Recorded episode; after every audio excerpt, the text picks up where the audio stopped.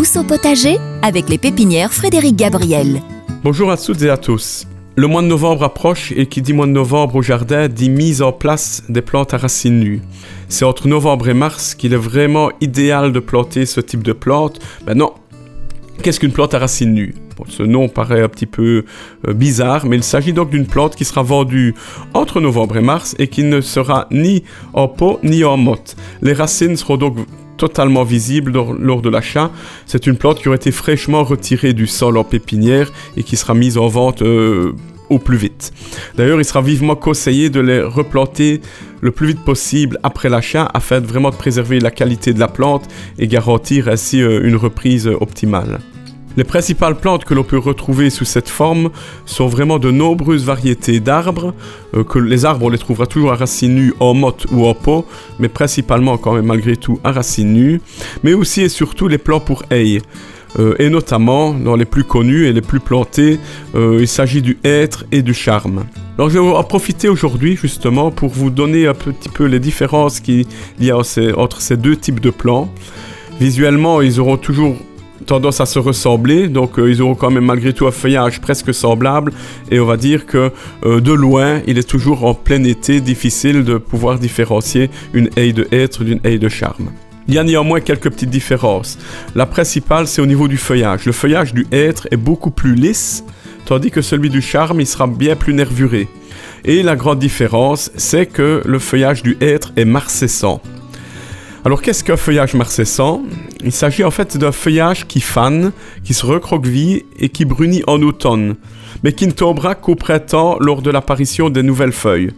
Donc voilà vraiment la principale différence entre le hêtre et le charme. C'est le fait que la haie de charme sera, elle sera totalement dénudée pour l'hiver. Une fois, une fois fait octobre, début novembre, toutes les feuilles tombent.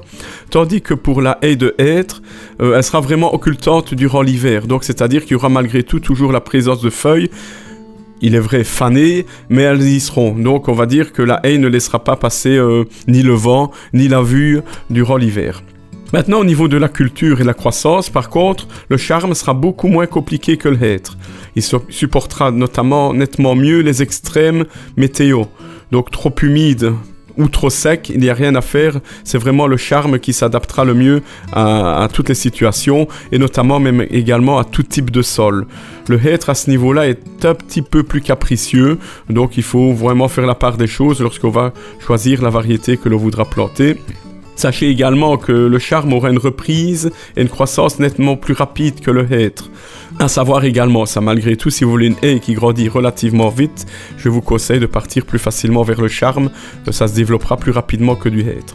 Maintenant, pour ce qui est de la plantation proprement dite, que ce soit l'un ou l'autre, on les plantera aussi bien euh, l'un que l'autre avec une densité qui va de 4 à 7 plants au mètre, avec une moyenne en général de 5 plants. Hein. C'est ainsi qu'on a vraiment le meilleur effet. On les trouvera donc dans toutes les bonnes pépinières entre novembre et mars, période donc idéale de plantation durant ces mois-là, euh, sous différentes tailles, hein, donc euh, qui sont généralement représentées par leur hauteur lors de l'achat. Alors les tailles les plus courantes disponibles, c'est du 40-60, du 60-80, du 80-100, du 100-125. Bien sûr, là je vous parle donc en centimètres, c'est la hauteur donc vraiment de la plante euh, que l'on pourra trouver en pépinière lors de l'achat. Maintenant, des sujets plus grands ou plus développés peuvent également parfois être commandés euh, ou parfois disponibles sur place suivant, la période. Voilà donc pour ce qui est de ces deux plantes de haies. Euh, franchement, euh, c'est ce qu'on plante le plus ici, euh, généralement dans la région.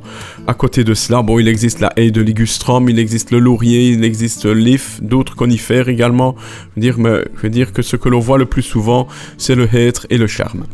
Voilà, on se retrouve donc la semaine prochaine pour parler ensemble d'un autre sujet de saison. En attendant, je vous souhaite déjà de passer un bon week-end. À bientôt.